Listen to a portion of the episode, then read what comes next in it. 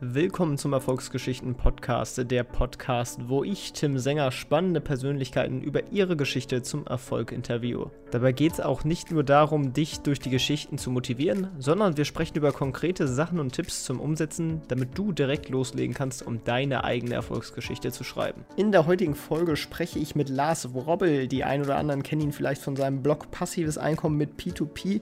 Das ist aber nicht das Einzige, was er macht, sondern er ist noch in ganz vielen anderen Sachen tätig und hat diverse Einkommensströme sich aufgebaut. Vor allem aber ist er im Online-Publishing tätig und genau das bespreche ich mit ihm, sowie viele andere spannende Themen zum Thema Reisen und äh, Produktivität sind dabei. Viel Spaß!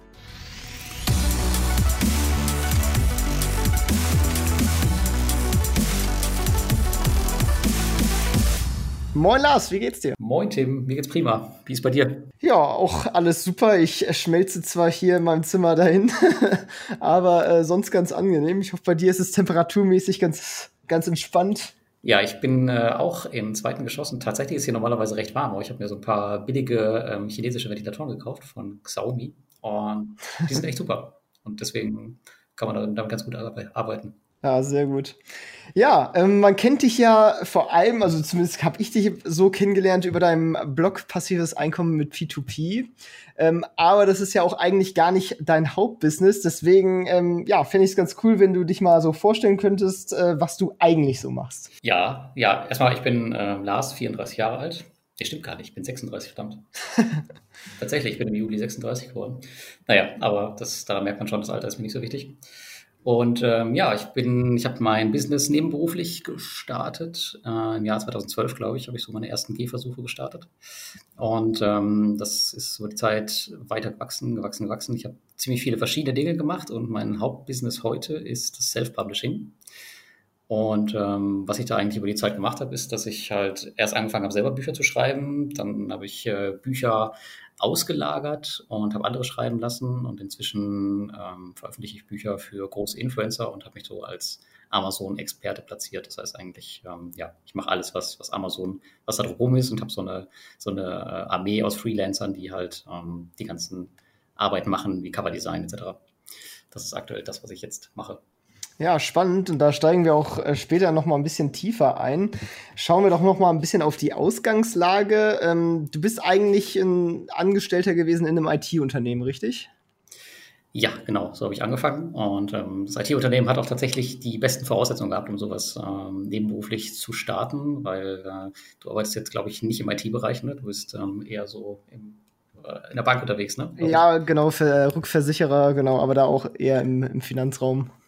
Okay, aber das Coole an solchen Jobs, an solchen Schreibtischjobs ist halt, dass man sehr, sehr oft in Calls ist und die Calls halt oft auch so gestrickt sind, dass da so viele Leute drin sind, dass man vielleicht, weiß ich nicht, eine halbe Stunde, zweimal was sagen muss.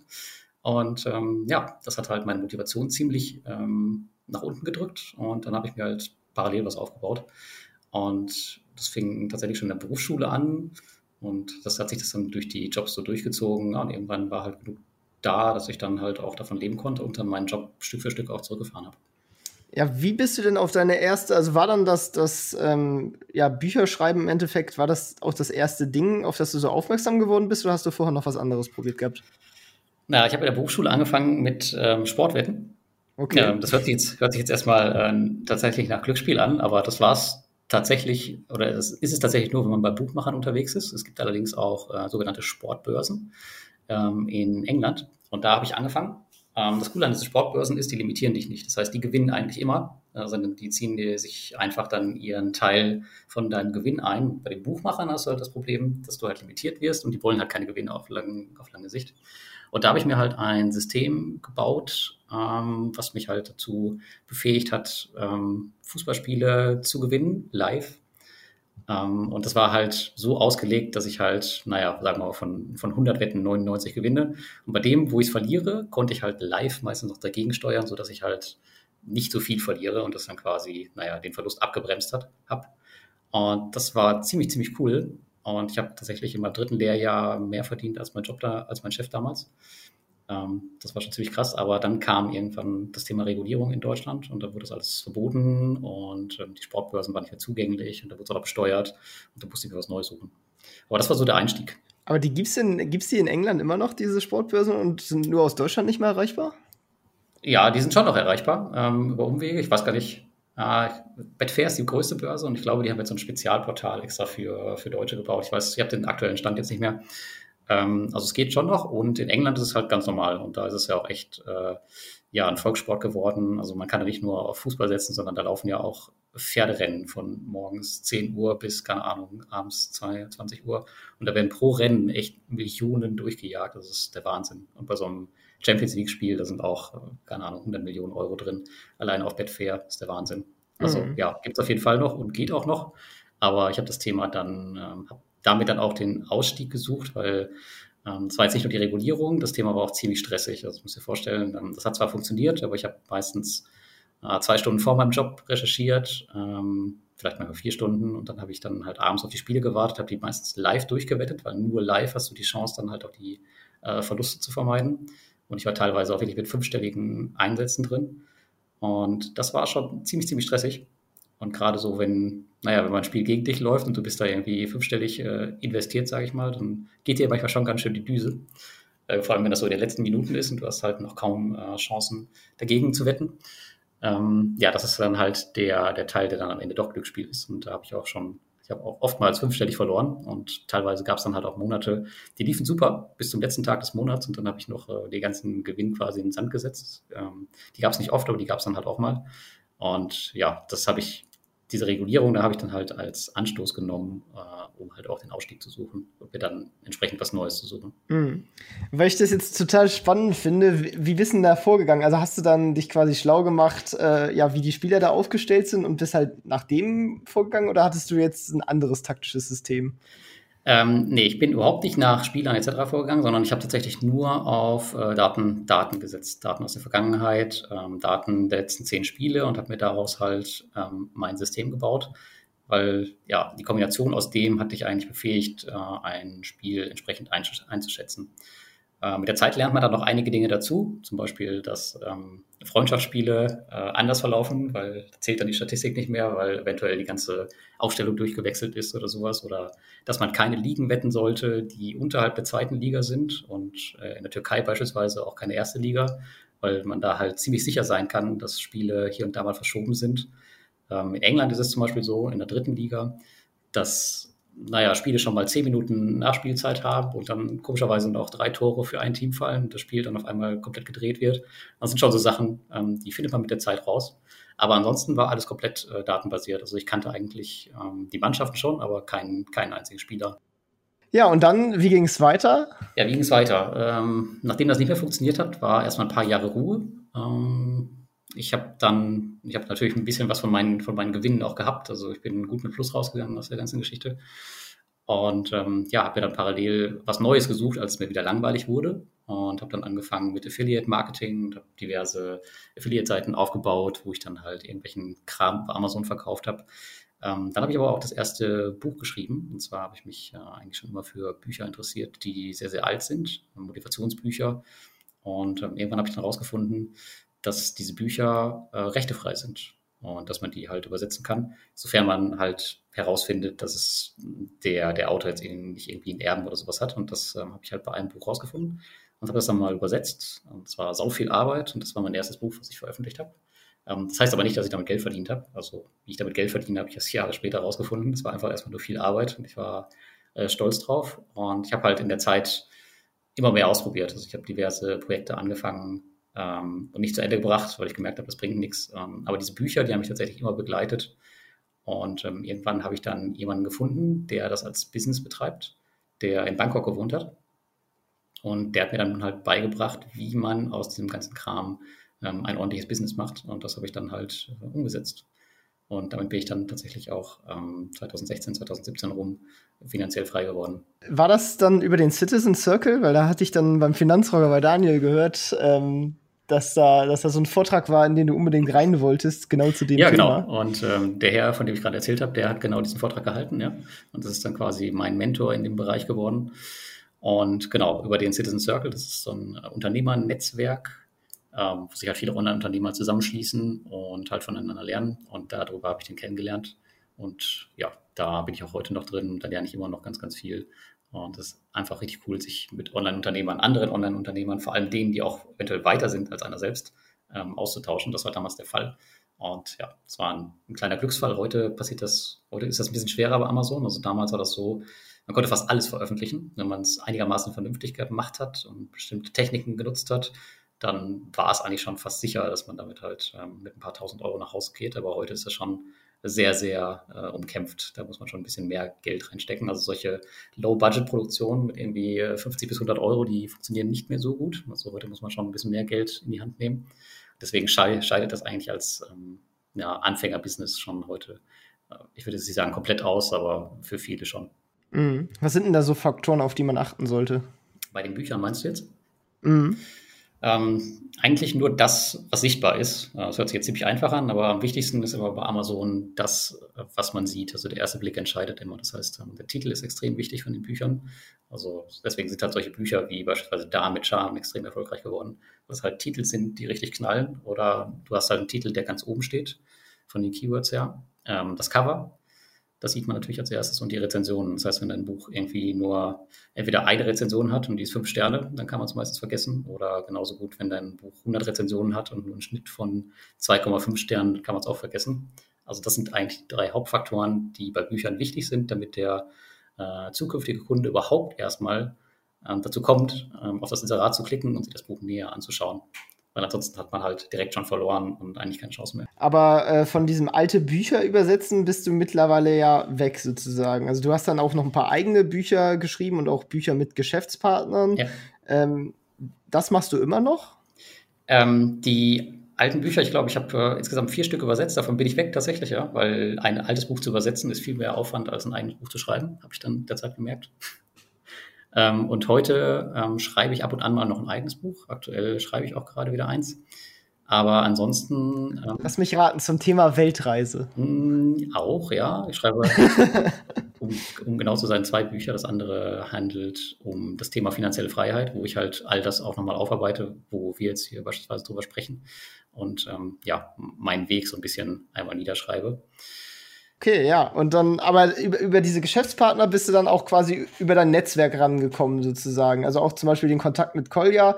Ihr wart da, habt ihr ja auch relativ zusammen mehr oder weniger dieses P2P-Thema in Deutschland etwas größer gemacht, hätte ich jetzt gesagt. Ja. Wie habt ihr euch eigentlich kennengelernt?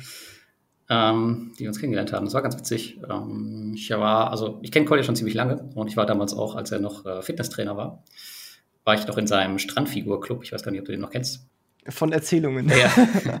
ja, auf jeden Fall hatte er da mal ein E-Book über, ich weiß gar nicht, Springseil springen oder so. Und das äh, konnte man sich über seinen Newsletter, glaube ich, runterladen. Ich weiß gar nicht mehr genau, wie das war oder aus seinem Club.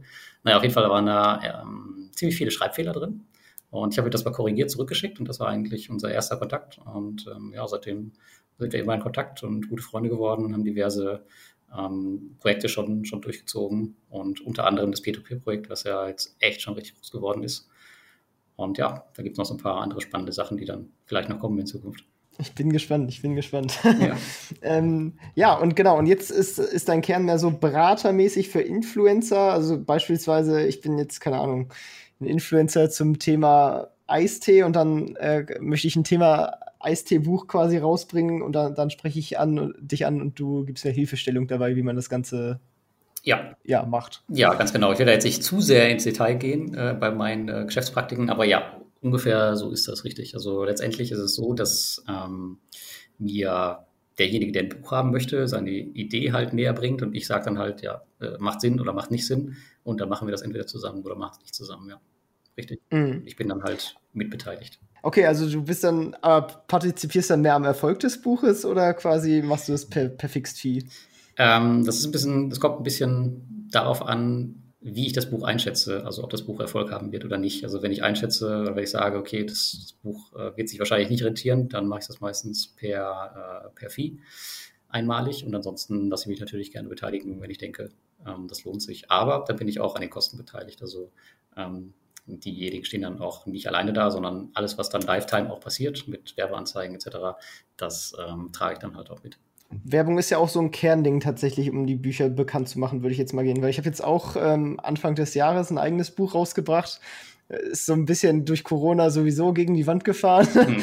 ähm, aber wenn man da nicht wirklich direkt eine Reichweite oder Werbung mitbringt, dann, dann geht das ja auch ein bisschen unter, oder? Es kommt ein bisschen drauf an. Also ähm, es kommt ein bisschen auf deinen Status als Influencer beispielsweise an. Wenn du jetzt schon ein bisschen Reichweite hast und irgendwie eine Newsletterliste von irgendwie 1000 Leuten oder so hast, dann ist es kein Problem. Dann kannst du das auch so organisch am Leben halten. Aber wenn dich gar keiner kennt und du einen unbekannten Namen hast oder wirklich nur unter einem Pseudonym veröffentlichst, um das Buch dann wirklich zu pushen, da brauchst du auf jeden Fall Werbeanzeigen. Und das ist halt der Punkt, was man früher eigentlich nicht brauchte, sondern da konnte man das auch organisch alles lösen mit, mit Keywords etc. Und ähm, heute brauchst du halt Geld, um dein Buch halt oben zu halten. Und ähm, diese Werbeanzeigen, die waren anfangs auch richtig günstig. Ich glaube, Anfang letzten Jahres, da haben die ne, eigentlich mal nicht mal ein Zehntel von dem gekostet, was sie heute kosten. Aber mittlerweile sind die halt auch schon richtig teuer. Also damit kann man sich auch sehr schnell verkalkulieren. Ja, das ist ja das Problem von so Bieter-Geschichten, die ja im Standardsachen so bei Google und so weiter ja auch immer im, im, Verfahren sind und dadurch natürlich die Preise auch dann über die Zeit hochgetrieben werden, wenn Leute feststellen, sowas ist profitabel. Ja, das, das Schöne an Amazon, an den Anzeigen ist halt, also ich habe beispielsweise niemals Google oder Facebook Anzeigen benutzt. Ähm, das Schöne an Amazon ist halt, der Kunde kommt schon zu Amazon, um halt zu kaufen. Bei Google und Facebook ist es halt so, du musst den erst auf irgendeine Seite schicken und ähm, da guckt er sich dann halt irgendein Angebot an. Aber die Leute kommen ja zu Amazon und sind schon im Kaufmodus. Deswegen bin ich der Meinung, dass die Hürde zum Kauf bei den Werbeanzeigen da sehr, sehr viel geringer ist und dass sie sich deswegen am Ende mehr lohnen und vor allem, die sind viel besser messbar als irgendwelche Anzeigen auf Google oder Facebook, ohne da jetzt ja. äh, extremes Wissen aufgebaut zu haben. Aber ich habe immer das Gefühl, ähm, wenn ich Google oder Facebook Werbeanzeigen nutze, ähm, bei meinen Tests hatte ich immer so das Gefühl, dass man da, weiß ich nicht, Geld einfach in so ein schwarzes Loch wirft und irgendwie nicht weiß, was damit passiert. Ja, das, das Gefühl hatte ich tatsächlich auch immer. Es gibt zwar ja auch diesen Facebook-Pixel und so weiter, aber irgendwie fand ich das dann doch immer so ein bisschen intransparent und schwer nachzuvollziehen, was da dann wirklich am Ende angekommen ist. Ja, ja, ganz genau. Genau, und, und zum Thema Outsourcing, also meinst du eigentlich generell, dass sich so Sachen, also weil du arbeitest ja auch viel mit Freelancern zusammen, mhm. da kommt ja dann immer die, die Kostenfrage aus. Lohnt sich das quasi alles outzusourcen oder lohnt sich das in-house zu machen und äh, oder lohnt sich das generell einfach outzusourcen, sobald man ein bestimmtes Volumen knackt? Ähm, was ist da so deine Einschätzung? Ja, das ist eine gute Frage. Also ich kenne viele Leute, die ähm, lagern direkt alles von Anfang an aus und ja, damit sie halt freie Hand haben für andere Dinge. Ich habe das sehr, sehr spät gemacht und bin tatsächlich auch später wieder dazu übergegangen, mir bestimmte Sachen wieder zurückzuholen, weil ich gemerkt habe, okay, das passt einfach nicht. Aber es gibt so Sachen äh, bei Büchern, wo man es einfach definitiv nicht kann, wie zum Beispiel, wenn du kein Auge für Grafik oder Coverdesign hast, dann, äh, dann machst du deine Cover einfach nicht selbst. Äh, es gibt Sachen halt, da kannst, da kommst du nicht drum rum, das auszusourcen. Aber andere Sachen wiederum, wie zum Beispiel ähm, Keyword-Recherche oder sowas, ähm, das habe ich mir wieder zurückgeholt, obwohl ich das halt auch erst andere habe machen lassen weil ich einfach gemerkt habe, okay, das ist einfach zu wichtig, also solche Sachen will ich nicht outsourcen. Und gerade bei dem Peer-to-Peer-Blog zum Beispiel, da mache ich auch extrem viele Sachen einfach selber, weil äh, meine Community sofort merken würde, wenn irgendwas nicht von mir kommt. Bei meinen Artikel zum Beispiel schreibe ich komplett selber ähm, und mache auch alles drumherum selbst, mh, mm, weil mir das einfach extrem wichtig ist und ich das nicht outsourcen möchte. Und weil ich halt das Gefühl habe, das ähm, macht den Blog auch so ein bisschen aus. Aber da muss man so ein bisschen einen goldenen Mittelweg finden. Ich glaube, ähm, so eine Pauschalantwort gibt es darauf gar nicht. Ja, ich meine, gerade bei so Artikeln oder so, wenn du die vorher selber geschrieben hast, dann würde man ja auch absolut merken, wenn sich der Schreibstil alleine schon ändern würde. Also wäre jetzt meine Einschätzung. Ja, genau. Ich habe auch teilweise mal Gastartikel bei mir veröffentlicht äh, von anderen Bloggern. Die kamen beispielsweise auch überhaupt gar nicht gut an, weil die halt ja meinen Content lesen wollen und nicht irgendwas anderes. Deswegen habe ich sowas dann komplett eingestellt. Und manchmal kriegt man auch Anfragen von irgendwelchen Agenturen, die gegen Geld halt äh, Artikel für dich schreiben wollen und dich irgendwo gefunden haben über eine Suche bei Google und dir dann irgendeinen Mist vorschlagen. Also das würde ich auch absolut niemals machen. Ich habe tatsächlich äh, einen Trash-Blog sozusagen, der aber eigentlich ein ganz gutes Google-Ranking hat, wo ich nämlich diese Links verkaufe. Okay. aber da, damit schade ich insofern keiner Seite, weil die Seite ist halt egal in, in, dem Sinne. Und sie dient wirklich rein nur dem Verkauf von Links. Funktioniert so auch ganz gut, aber auf irgendwie eine normale Seite würde ich das auch nicht stellen. Nee, also tatsächlich, ähm, wenn man ernsthafte Absicht mit der Seite hat, dann schadet man sich mit sowas auch selbst. Ja, die meisten von denen sind ja auch, also zumindest habe ich immer das Gefühl, sind nur scharf auf diese Backlinks, also dass du da. Ja, richtig. Und dann, solange die, die Seite selber ein solides Ranking hat oder so, dann musst du ja nicht deine, deine Prime-Seiten damit vollmüllen. Und deswegen hatte ich dann irgendwann mal diese, diese Blogs gegründet und ja, läuft erstaunlich gut. Also.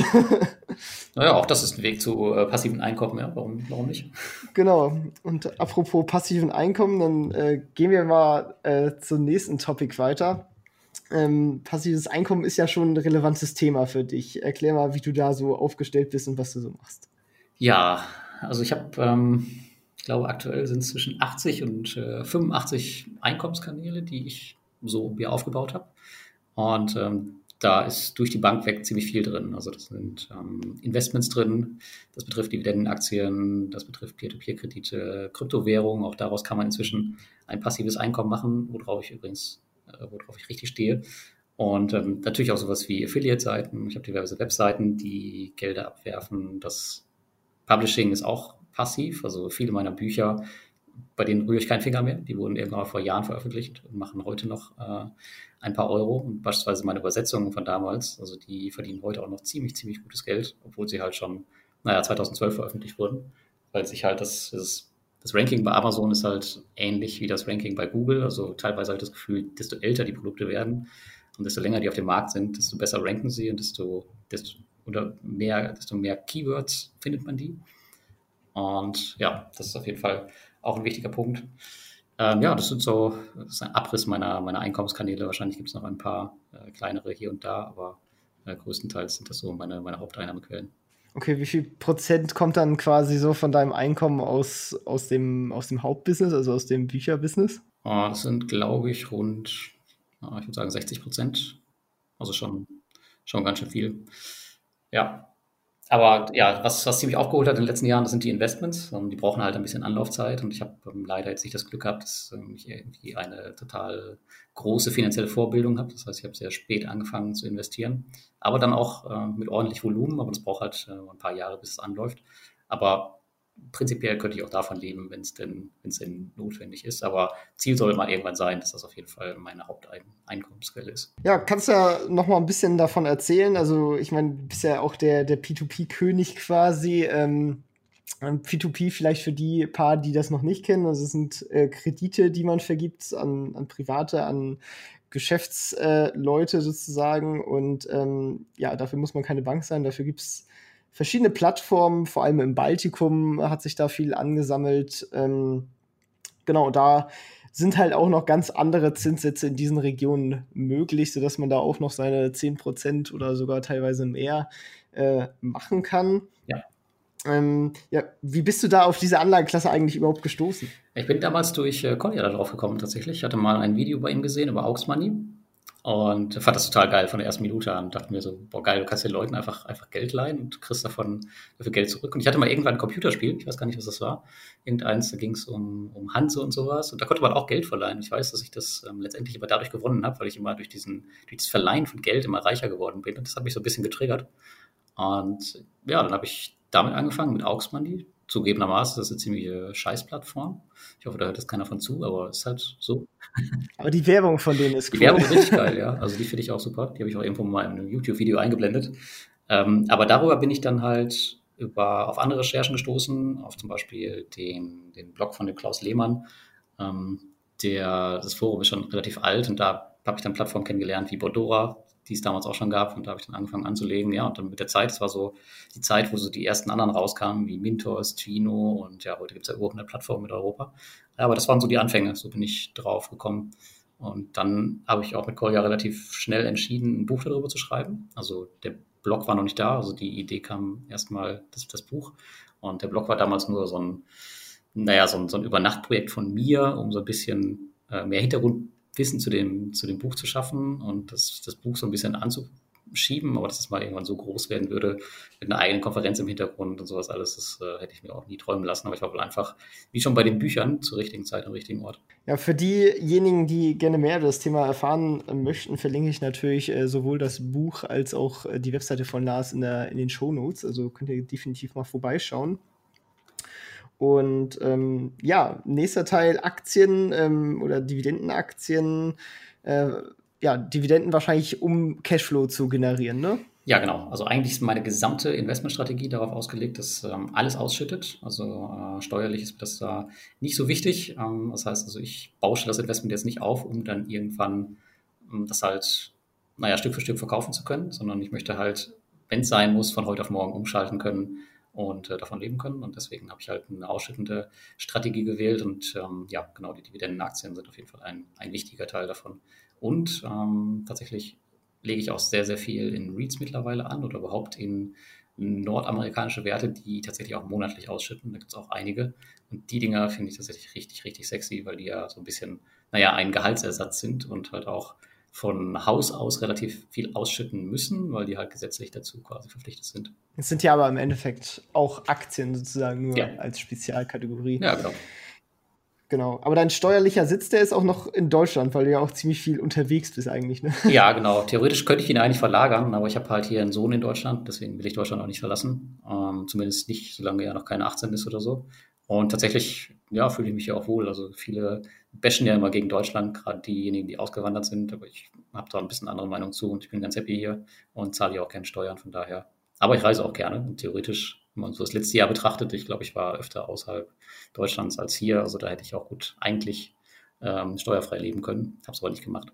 Ja, ich meine, Deutschland bietet ja auch extreme Vorteile sozusagen, die, ja, die halt durch diese hohen Steuern, was heißt hohe, ne? also etwas höhere Steuern als in anderen Ländern natürlich auch finanziert werden, aber das kommt einem natürlich dann auf andere Wege dann zugute. Ja, also ich finde, was die Investments angeht, ich meine, diese 25% Kapitalertragssteuer, ich meine, damit kann man, ähm, wenn man davon lebt, kann man da, da eigentlich nicht großartig meckern. Also 25 Prozent finde ich okay. Je nach Land sind das ja sogar wenig. Also ja. in den USA zahlt man ja auch 30 Prozent. Also ja, selbst das wäre doch okay. Ich meine, als Einzelunternehmer zahle ich einen Spitzensteuersatz von fast 50 Prozent.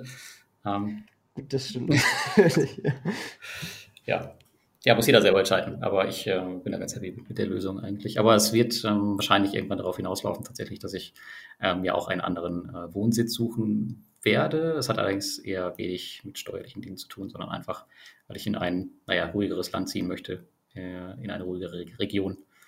Und ich die einfach nicht in Deutschland sehe. Okay, was könntest du dir denn da so vorstellen? Ja, ich habe da tatsächlich ähm, die nordischen Länder ein bisschen im Sinn. Ähm, Schweden oder Norwegen, wobei Norwegen extrem teuer ist, oder Irland oder Schottland, die, ähm, das wären schon so meine Traumziele tatsächlich. In Schottland war ich auch per, per Auslandssemester, war schon, war schon eine coole Zeit da. Ja, was denn da?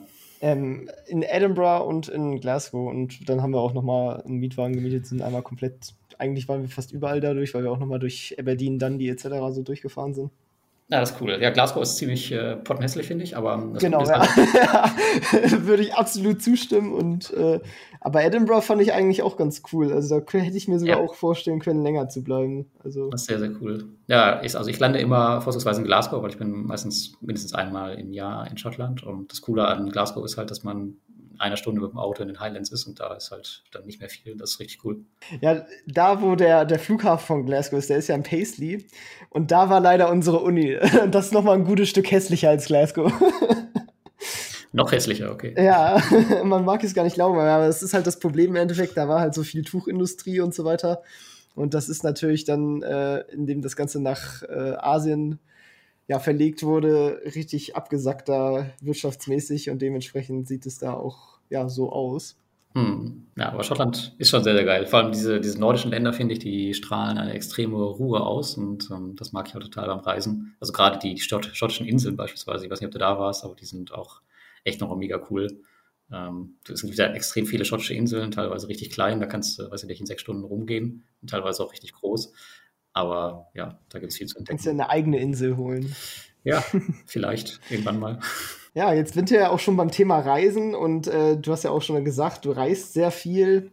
Ja, kannst ja ein bisschen mal dazu erzählen, warum du reist und äh, du hast jetzt ja auch diese Weltreise gemacht. Ähm, ja, erzähl einfach mal ein bisschen was dazu. Ähm, ich glaube, meine erste Fernreise habe ich irgendwie nach Sri Lanka gemacht mit meiner Ex-Frau damals und seitdem stand eigentlich fest, tatsächlich, ich mache in Europa nie wieder mehr Urlaub und ähm, das war auch damals ähm, der erste Trip, der nicht pauschal gebucht war und damit fielen auch Pauschalreisen weg, weil das ist, glaube ich, die größte Verarsche, die es irgendwie gibt, die Leute da irgendwie irgendwo hinzuschicken in so einen, äh, in so einen Bunker und dann mit anderen Tausenden von Touristen und weiß ich nicht, da erlebt man irgendwie gar nichts. Deswegen Pauschalreisen mache ich, mache ich eigentlich gar nicht mehr. Das heißt, ich bin komplett Individualtourist und ähm, wenn ich irgendwo hinreise, dann reise ich auch meistens dahin, wo keine Touristen sind.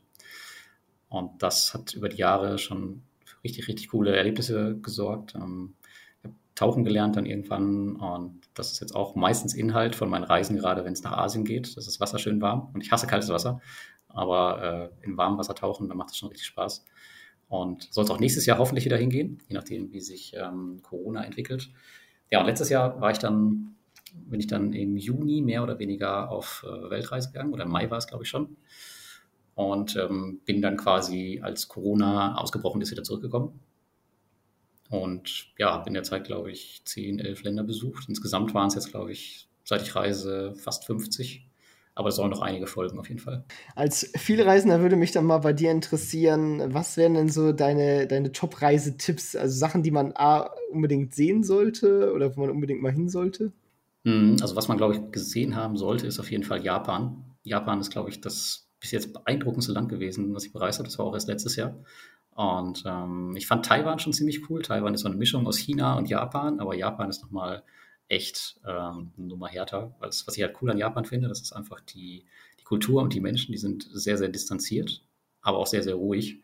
Ähm, du wirst da niemanden finden, der dich irgendwie anrempelt oder so. Ähm, das ist, also da fühlt man sich sehr, sehr schnell zu Hause. Das sollte man auf jeden Fall gesehen haben.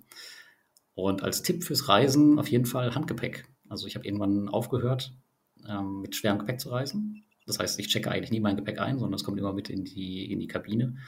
Und ich habe mir dann irgendwann mal so einen, so einen Handgepäcksrucksack gekauft, der richtig vollgepackt war zu Anfang auch. Aber mittlerweile, mittlerweile reise ich eigentlich nur noch mit zwei Garnituren. Eine ist immer in der Wäsche, die andere habe ich an. Ist fast egal, ob ich jetzt zwei Monate oder, oder eine Woche weg bin. Das ist eigentlich immer das Gleiche.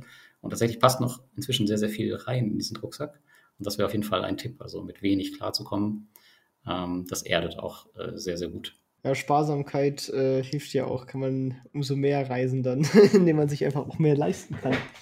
Ja, das stimmt, wobei das eine das andere ja nicht ausschließt. Also ich habe schon mittlerweile, ähm, ganz einfach bin ich sehr low budget gereist. Mittlerweile gönne ich mir auch schon mal ein bisschen mehr. Ähm, aber dafür reise ich halt trotzdem immer noch äh, mit abgeranzten Klamotten. Äh, Gerade im Ausland, je nachdem, wo man ist, zum Beispiel in, in, Afrika oder so, ist es auch manchmal ganz vorteilhaft, wenn man halt in ab abgeranzten Klamotten rumrennt. Äh, weil überfallen werden meistens nur die, die irgendwie fette Uhren haben oder mit ihrem Handy rumspielen oder mit der Kamera. Sowas halt sollte man eh lassen. Die Kamera, die, man möchte ja auch Fotos machen.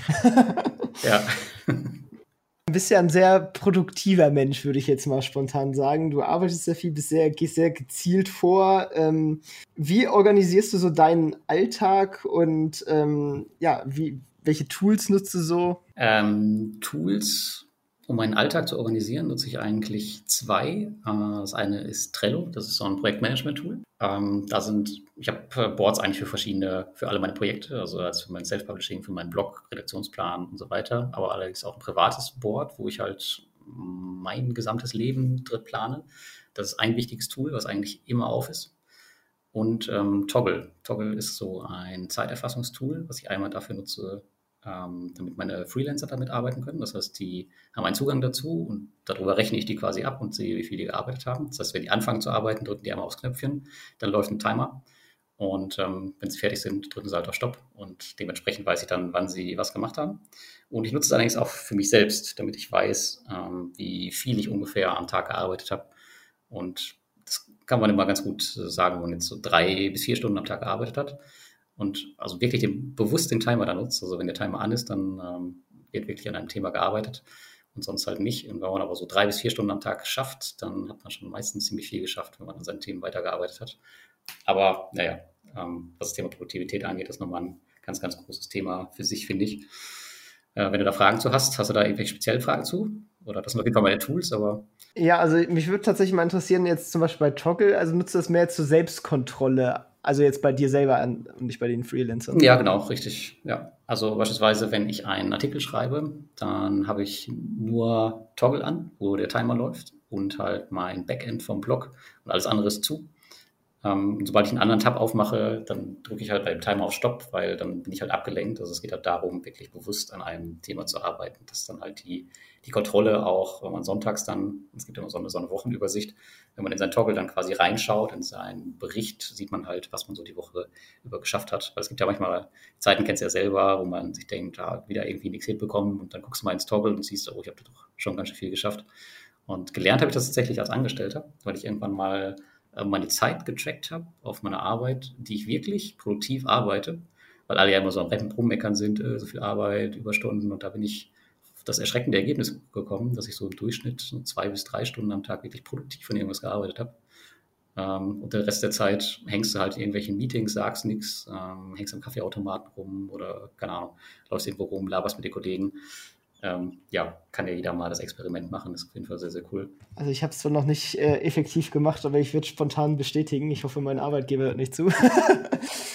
ähm, ja. ja, also ich meine, man kennt es ja selber, dass man dann doch eher mal am Kaffee trinken ist oder nebenbei was anderes anklickt und nicht so konzentriert am Schreiben oder was auch immer da ist. Ja, genau. Und auf jeden Fall muss man auch gar nicht viel am Tag arbeiten. Ich ähm, würde tatsächlich sagen, dass man mit zwei bis drei Stunden wirklich äh, produktiv und konzentriert an einer Aufgabe arbeiten, an den wichtigen Aufgaben, ähm, dass man damit schon richtig viel geschafft kriegt im Leben. Also tatsächlich muss sich wirklich keiner stressen, wenn man das nicht unbedingt möchte.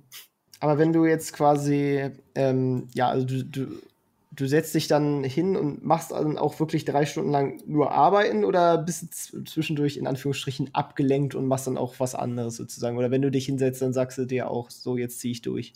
Ähm, ja, richtig. Also ich habe meistens pro Tag drei Tasks. Also ich plane meine Woche immer vor. Das heißt, es steht eigentlich immer schon, wenn ich aufstehe, fest, was ich am Tag mache. Ähm, und ich habe meistens aber feste Blöcke, wo ich arbeite. Das sind so meine, meine Lieblingsarbeitszeiten. Meistens das so morgens von, von 10 bis 12. Also morgens um 10 fange ich meistens an. Äh, dann mittags nochmal eine Stunde und ähm, abends so ab 9 bis 23 Uhr. Um 23 Uhr mache ich eigentlich alle ähm, elektronischen Geräte aus und um 12 gehe ich dann meistens schlafen. Ähm, aber das sind so meine Fenster. Und im Rest der Zeit äh, mache ich eigentlich äh, meinen Kram. Also was, was auch immer ich mhm. gerne mache. Lese, lesen, Playstation spielen, Fernseh schauen, Netflix und sowas. Okay, und dann am Ende planst du dann sozusagen immer so schon den nächsten Tag und gibst dir da die Aufgaben, die du dann halt am Folgetag machen willst? Ja, ich plane die Tage nicht, sondern ich plane die gesamte Woche. Also ich plane quasi am letzten Tag der Woche, der Sonntag, plane ich quasi die gesamte nächste Woche vor. Und es gibt halt bestimmte Standardtasks, die ich halt immer habe, wie zum Beispiel ähm, ja, meine Rechnungen checken irgendwie äh, sonntagsabends oder so. Oder halt, wenn die Content-Woche ist, wenn ein Artikel rauskommt, dass ich halt äh, Montag weiß, dass ich mit meinem Artikel anfange und den Freitag vorher schon beispielsweise die Outline dafür schreibe. Äh, solche Sachen sind halt standardmäßig schon gesetzt. Aber die plane ich mir dann halt ähm, die Woche halt vor, dass ich dann halt weiß, an welchem Wochentag wann was genau zu tun ist, sodass ich halt direkt starten kann. Mhm. Wie ist das dann, wenn so spontane äh, Themen hochkommen oder du Ideen hast? Ja, das ist halt der Vorteil, wenn man nur zwei bis drei Stunden arbeitet. Ähm, dann hat man immer noch, immer noch Luft für spontane Meetings. Das ist erst heute passiert. Äh, ich habe mir Freitag zum Beispiel jetzt noch einen, einen Termin ist heute reingekommen.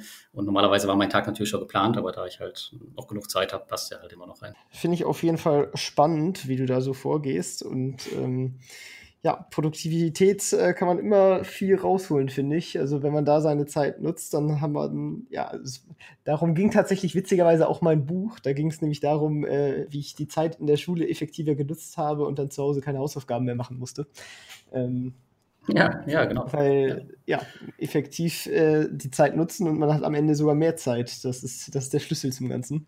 Ganz genau, ja, aber also, das, das war halt immer so ein Phänomen auch, was ich auf der Arbeit nicht verstanden habe. Also es gibt ja wirklich Leute, die haben, die haben nie Zeit, nie Zeit für irgendwas. Und dir die Leute dann mal genau anguckst, dann denkst du echt, was machst du hier eigentlich den ganzen Tag? Was du da machst, ist so pipifax. Ich meine, du bist den ganzen Tag als Projektmanager in irgendwelchen Telcos, machst eigentlich gar nichts und bist total gestresst. Und sich echt fragt, was verdammt nochmal läuft in deinem Leben eigentlich schief? Und wenn man ihnen dann Tipps geben möchte, ähm, dann kommen halt irgendwelche Ausreden von wegen, ja, ich habe aber Haus, ich habe Kind, äh, keine Zeit, ich muss das noch machen. Ja, also die, es gibt halt Leute, da habe ich das Gefühl, die wollen einfach diesen Stress haben, um halt beschäftigt nach außen zu wirken und wollen halt in diesem Hamsterrad einfach sein. Ja, ja, ich sag auch immer, es, es, es gibt keine, ich habe kein Signet, sondern es gibt nur schlechte Priorisierung und schlechtes Zeitmanagement. Ja, ja, ist auch am Ende so tatsächlich, ja. Ja, dann ähm, bringe ich das Ganze mal auch schon zu einem Ende und gehe auf die Zielfragen. Und zwar äh, liest du ja auch äh, selber gerne Bücher, hast ja auch schon erzählt. Ähm, und da würde mich mal interessieren, was ist deine absolute Buchempfehlung für unsere Hörer? Hm, die absolute Buchempfehlung von meiner Seite wäre, glaube ich, ein Buch, was mich extrem weitergebracht hat. Das wäre äh, das Master Key System. Ich weiß nicht, ob du das kennst. Äh, es ist so ein bisschen esoterisch angehaucht, aber äh, in dem Buch geht es einfach in, ich glaube, 24 Lektionen darum, äh, wie man richtig denkt und wie man halt seine Ziele erreicht. Und das hat mir sehr die Augen geöffnet. Ich habe es schon mehrfach gelesen, gibt es auch als Hörbuch und in verschiedenen Versionen, ist auch schon über 100 Jahre alt. Ähm, kann ich auf jeden Fall sehr empfehlen. Okay. Worum geht's da? Also ich wurde jetzt da noch nicht so direkt schlau jetzt draus. Okay, es geht eigentlich darum, dass man seine Gedanken kontrolliert, um sie in die richtige Richtung zu lenken, was auch viel mit Meditation zu tun hat. Das heißt, in diesen Lektionen lernt man halt ähm, beispielsweise zu meditieren und seine Gedanken abzustellen und dann lernt man halt, wie man statt den Gedanken, die man denkt, halt produktivere Gedanken sich erdenkt und die halt in die richtige Richtung lenkt und sich halt auf seine vier Ziele fokussiert, wenn man es so zusammenfassen will. Und das ist halt aufgebaut in 24 Lektionen, ähm, wo die Lektionen halt immer schwerer werden. Also wer nicht meditieren kann, der wird es danach auf jeden Fall können. Okay, ja, ich habe tatsächlich dieses Jahr eigentlich angefangen mit äh, mal täglich zu meditieren, aber irgendwie habe ich das bislang nicht so durchgehalten. aber es wurde auch weniger stressig, also hatte ich es vielleicht auch nicht mehr so nötig. Kommt darauf an, äh, mit was für ein Ziel du das machst. Also ähm, wenn du jetzt einfach nur meditierst, des Meditierens willens, dann, dann klappt das auch meistens nicht oder ja, ja, das ist dein Ziel dabei. Ja, immer wenn ich es quasi zur, zur Stressbewältigung quasi gemacht habe, da hat es dann auch gut funktioniert, also da hat es auch richtig was gebracht sozusagen, aber in dem Moment, wo ich keinen Stress mehr hatte, habe ich halt so es nicht mehr gebraucht in dem Sinne. Ah, okay, ich glaube, das ist aber die falsche Denke. Ähm, was du dir dann mal runterladen kannst, das ist eine coole App, die heißt Calm. Ähm, da gibt es geführte Meditationen, da gibt es äh, verschiedene Themen auch in Richtung Stressbewältigung. Wenn du gerade keinen Stress hast, dann kannst du auch zum Beispiel die App nutzen, um deinen Schlaf zu verbessern. Dann gibt es da geführte Meditationen, sodass man halt immer irgendwas zu tun hat. Weil ganz, ganz wichtig ist es ja immer, eine Routine in irgendwas zu haben, weil wenn du es halt unterbrichst, dann klar, hörst du damit auf. Und gerade Meditation ist ja etwas, was, was viele nicht als notwendig erachten. Gut, und dann zur allerletzten Frage. Ähm, was wäre dein Tipp, dein Ratschlag für unsere Hörer für ihren Erfolg? Ja, der einfachste Tipp ist eigentlich da immer, ähm, Sachen kontinuierlich zu machen. Das heißt, wenn man irgendwas ähm, anfängt, das nicht irgendwie nach einer Woche wieder aufgeben und sei es nur irgendwie eine Viertelstunde am Tag, aber die Sachen halt ähm, wirklich immer durchzuziehen und ähm, äh, ja, das über Monate zu machen, bis sich entweder eine Gewohnheit für irgendwas eingestellt hat oder man halt sein Ziel erreicht hat, je nachdem, in welche Richtung man da unterwegs ist. Aber ähm, kontinuierlich irgendwas machen ist eigentlich immer äh, der beste Tipp für alles. Das ist doch ein guter Abschluss und äh, damit gehen wir jetzt auch kontinuierlich äh, zum Ende des Podcasts. Ich bedanke mich ganz herzlich bei dir, dass du da warst. Das war eine echt spannende Folge und ja, vielen Dank. Ja, gerne, Tim. Ich wünsche dir einen schönen Abend und äh, wir hören uns. Das war's auch schon mit dieser Folge vom Erfolgsgeschichten Podcast. Alle angesprochenen Links findest du in den Shownotes und auf erfolgsgeschichten-podcast.de. Wenn dir die Folge gefallen hat, dann hinterlasse gerne eine Bewertung auf iTunes und Co. Wir hören uns dann in der nächsten Folge wieder und denkt dran, nur durch Taten kommt man zum Erfolg. Also, legt los.